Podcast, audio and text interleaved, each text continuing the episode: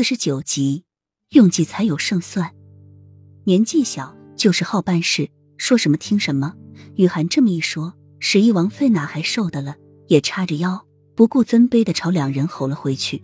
你言我一语的，再加上雨涵在中间掺和，很快三个人扭作一团打了起来。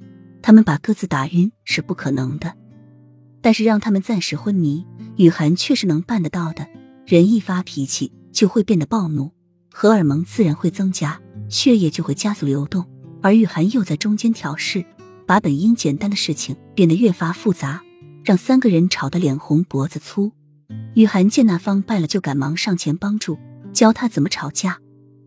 雨涵几乎把前世自己听过的、看过的难听词语全都交给了这三个王妃，最后这三个王妃一个个气得头发生烟，涨红了脸。最终都被气晕了过去。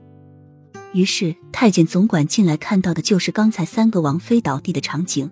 雨涵从旁忙活，名义上是以劝架为名，实则上是煽风点火。因为三头跑的缘故，盘好的发髻不免有些乱。三王妃，该你上场了。太监总管走了进来，在凑明皇上之后，得到皇上应允，直接让三王妃上了场。要评比什么？雨涵走到太监总管跟前问。太监总管吃了一惊，竟然还有人不知道要评比什么的。